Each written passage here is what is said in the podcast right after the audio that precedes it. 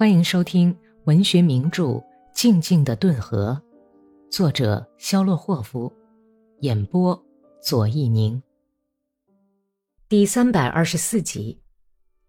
顿河六月的夜晚黑黢黢的，黑夜岩似的天穹，烦恼的寂静中，金色的星星在眨眼，有几颗星星陨落下来，闪光的轨迹映在顿河的急流上。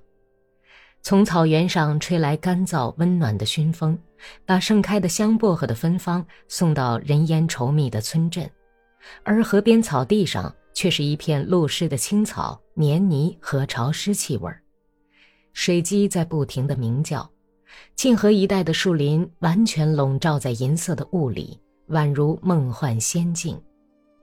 半夜里，普罗霍尔醒来，问房主人说：“我们那位还没有回来吗？”没有，正跟将军们玩乐呢。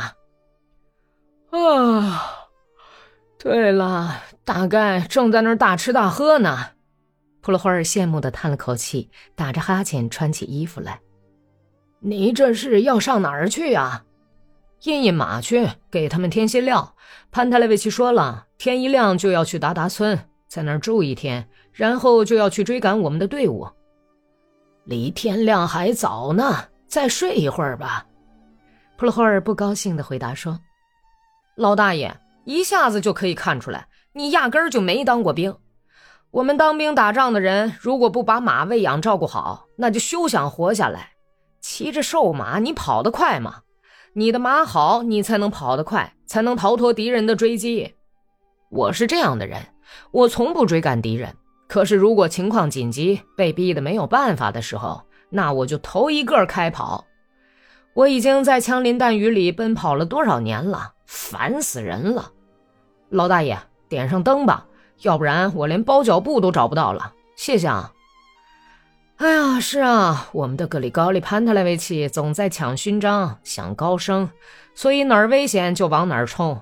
我可不是这种傻瓜，我不需要这些玩意儿。好了，魔鬼把他送回来了，一定喝得烂醉了。有人在轻轻的敲门，进来！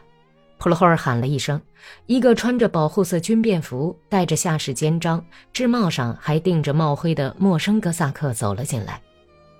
我是谢克列杰夫将军司令部的传令兵，我可以见见麦勒霍夫先生阁下吗？他在门口举手敬礼后问道：“呃，他不在。”普罗霍尔被受过严格训练的传令兵的敬礼和称呼弄得大吃一惊，说道。嗯，你不必那么立正站着了。我年轻的时候也是个跟你一样的傻瓜。我是他的传令兵，你有什么事儿啊？我是奉谢克列杰夫将军的命令来请麦勒霍夫先生的，请他立即到军官俱乐部去。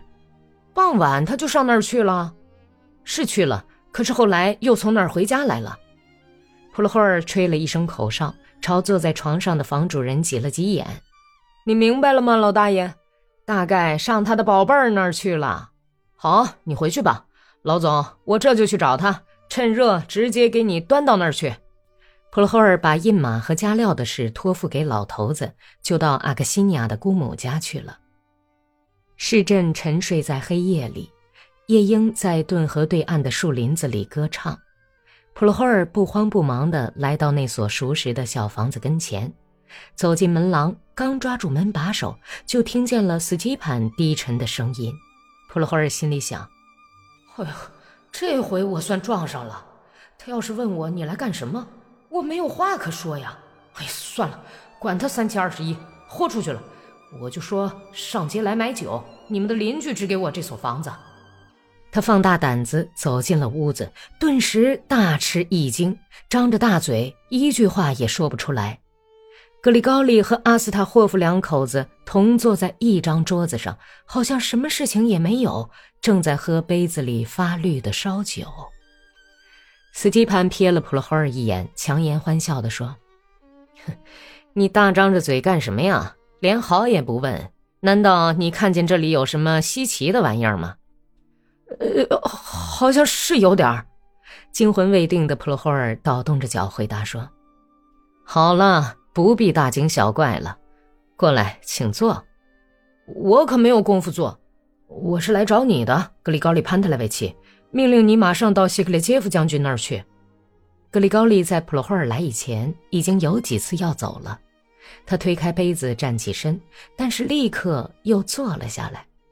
他怕斯基潘会把他的离去当作胆怯的明确表现，自尊心不允许他离开阿克西尼亚，让位给斯基潘。他喝酒，但是烧酒对他已经毫无作用。格里高利清醒地掂量着自己暧昧的身份，等待着结局。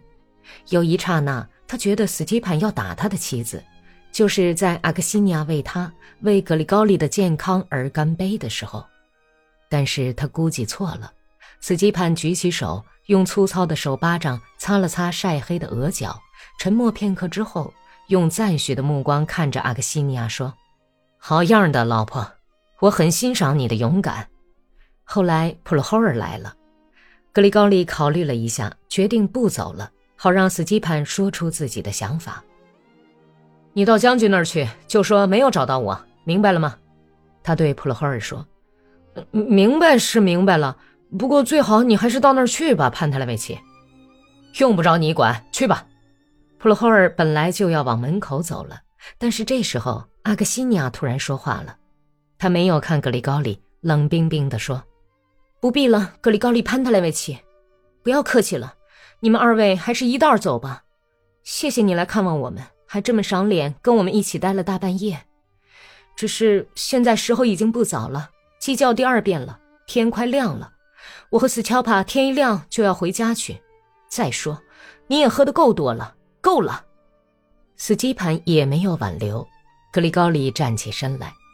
告别的时候，斯基潘把格里高里的一只手攥在自己冰凉粗硬的手里，好像最后要说些什么，但是终于没有说出来，默默地把格里高里目送到门口，又慢腾腾地伸手去拿没有喝完的酒瓶子。格里高利刚一走到街上，就疲倦的支持不住了。他艰难地移动着脚步，走到第一个十字街口，便向紧跟在后面的普罗霍尔央求说：“你去背上马，牵到这儿来，我走不到家了。要不要去报告一下你要走的事啊？不用。那好，等一会儿，我很快就回来。”一向做事慢慢腾腾的普罗霍尔，这一回却快步往住处跑去。格里高利蹲在篱笆旁边，抽起烟来。